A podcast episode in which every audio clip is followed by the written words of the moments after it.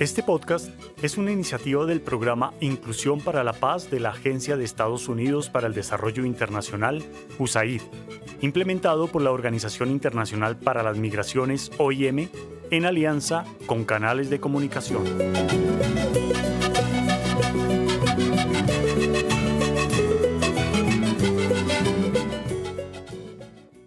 Hoy, en Cuenta la Tambora, y las escrituras.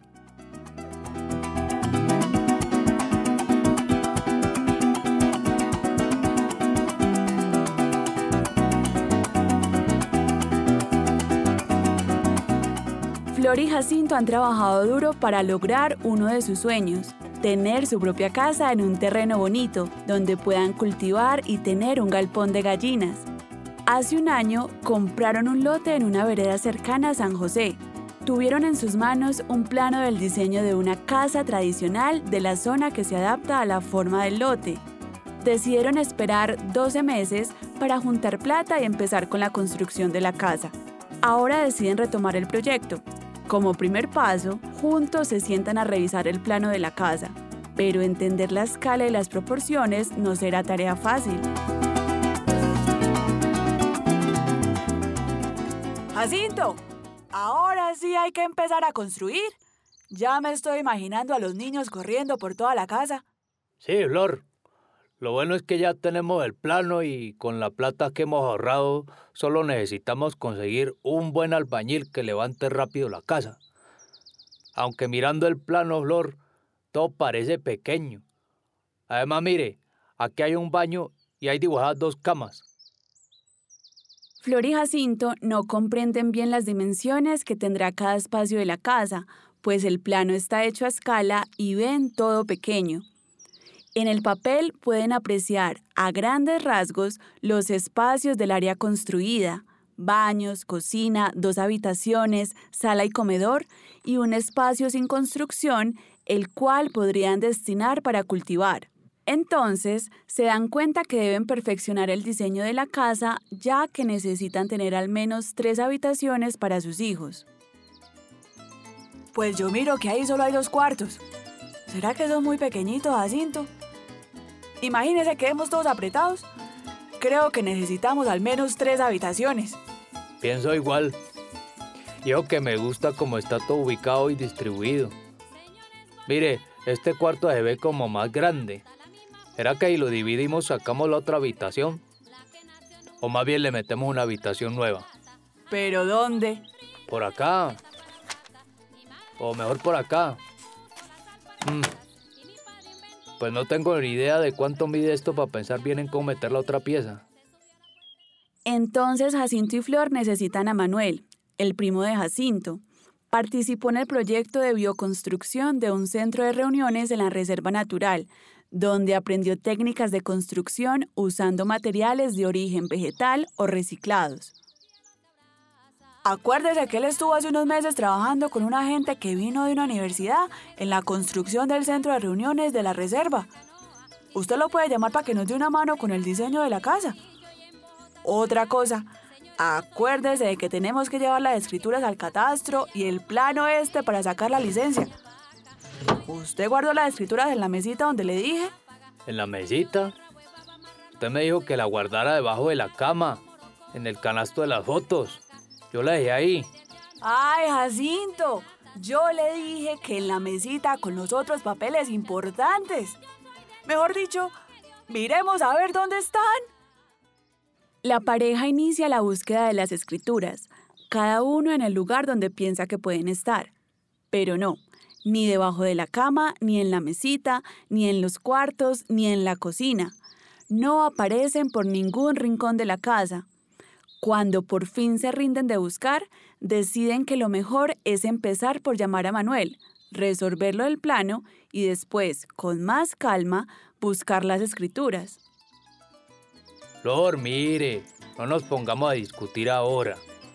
Déjeme, yo pienso dónde pueden estar las escrituras y mientras tanto llamo a Manuel que debe estar cerca. Manuel, servicial con su familia como siempre, no tarda mucho en llegar. ¿Qué hubo, Manuel?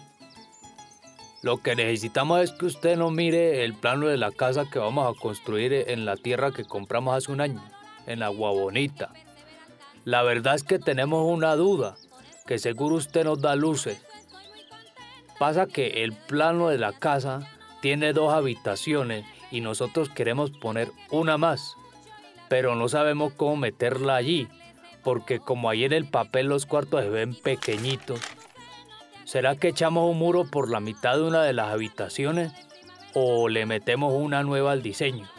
Pues miren, cuando fuimos a construir el centro de reuniones con la gente de la universidad, hicimos un taller para diseñar el plano. Y lo primero que se debe saber es que los planos se hacen a escala. ¿Cómo ahí a escala? Mire, le muestro. ¿Tiene una regla que me preste por ahí? Sí sabrá dónde hay una, ¿no, Jacinto? En la mesita de la cocina donde dice que guardó las escrituras. Jacinto trae la regla y Manuel la usa directamente sobre el plano, porque para representar en una hoja de papel las dimensiones reales de un espacio, por ejemplo, el plano de la casa, es necesario expresarlas en una escala. Es decir, trazar las medidas en el plano más pequeñas, pero de manera proporcional a las dimensiones reales de la casa. La escala muestra una relación de semejanza entre dos medidas. Una, la que está representada en el papel, y la otra, la que corresponde a las dimensiones del espacio real. Con la regla, Manuel puede medir de manera directa las dimensiones en el plano y así calcular las dimensiones del espacio real. Miren bien, aquí mismo, en la parte de abajo del plano, dice 1, 2.200 eso se lee como 1 es a 200. Ahí está diciendo que la escala con la que se hizo este plano es de 1 a 200.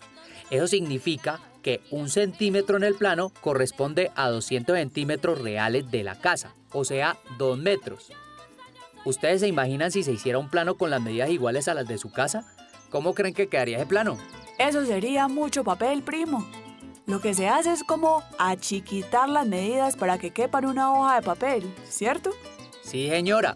Lo que hicimos esa vez en el taller de diseño fue crear un dibujo más pequeño, a escala, y así, de manera más práctica, representar los espacios en un plano que sea comprensible y lograr una buena distribución.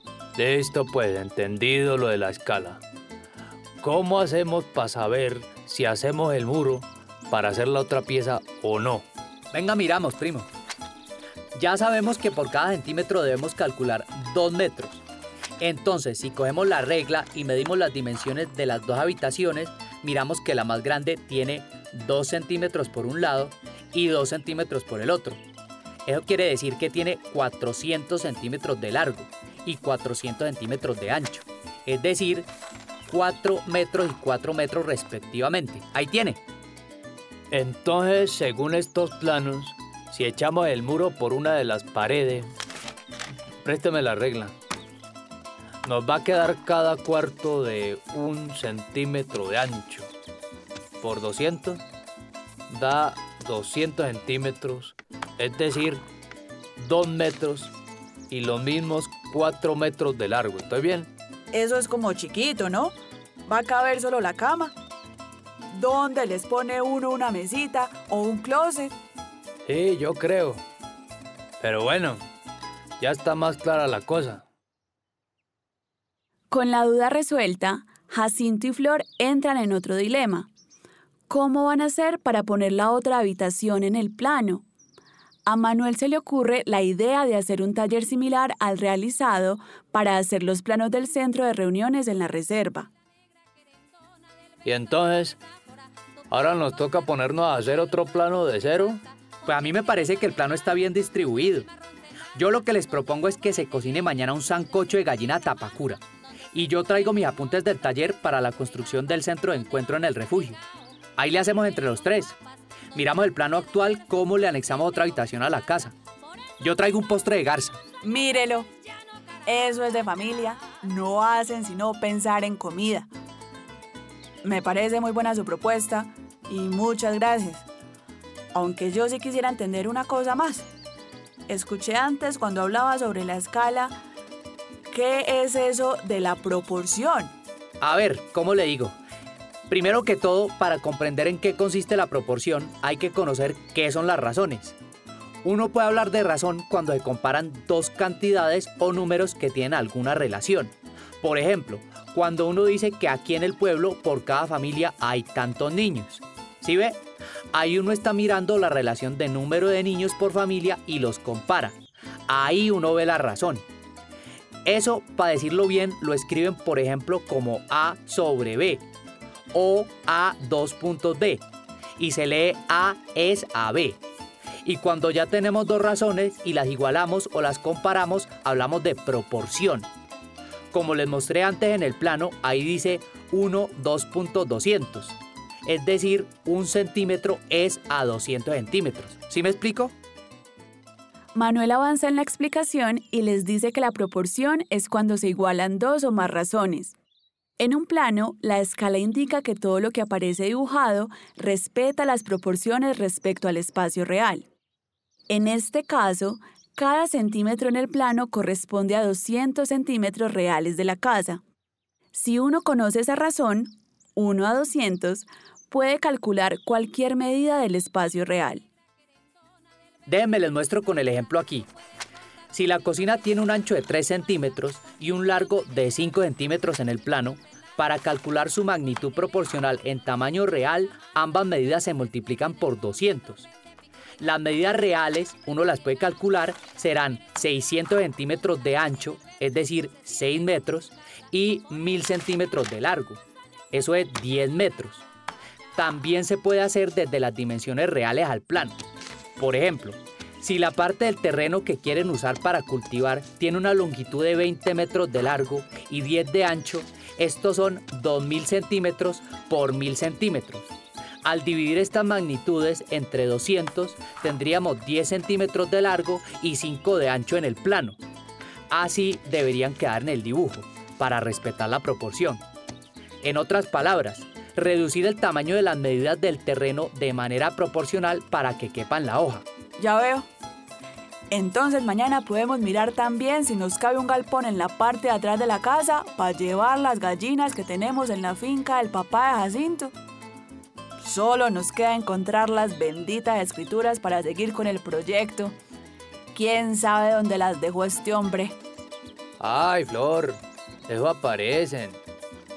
Ahora me toca irme para la finca de mi papá para traerme una de mis gallinas para el sancoche mañana. También creo que deberíamos empezar a sembrar pronto, aprovechando que estamos en época buena para eso. ¿Usted qué opina, Manuel? Flor ya un poco cansada de tanto trajín con lo del plano y las escrituras, decide dejar a solas a Manuel y Jacinto para que charlen de los cultivos y ella se va a la otra habitación donde sus hijos la esperan para que les ayude a hacer las tareas. Olvida por completo el tema de las escrituras perdidas. De pronto Jacinto, en compañía de Manuel, se asoma a la puerta con una sonrisa misteriosa. A Flor le recuerda inmediatamente su preocupación por las escrituras y les pregunta. ¡Las escrituras! ¿Qué hacen ahí parados en vez de buscarlas? Mira, que le tocó invitar a desayunar a Manuel arepas mañana. Que él se ha portado bien con nosotros. Recuerde que él nos ha hecho muchos favores. Por ejemplo, guardarnos las escrituras del terreno porque usted le pidió de favor hace un año.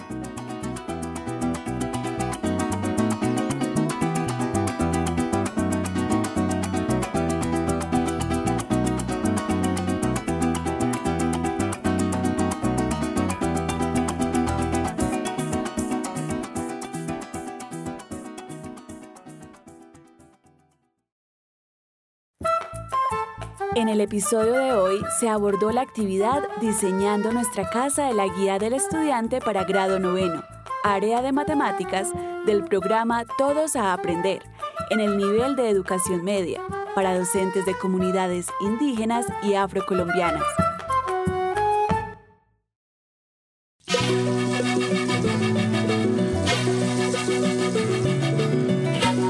Este podcast se hace posible con el generoso apoyo del pueblo estadounidense a través de la Agencia de Estados Unidos para el Desarrollo Internacional, USAID. Su contenido es responsabilidad exclusiva de sus autores y no refleja necesariamente las opiniones de USAID o del gobierno de Estados Unidos, ni de la Organización Internacional para las Migraciones, OIM.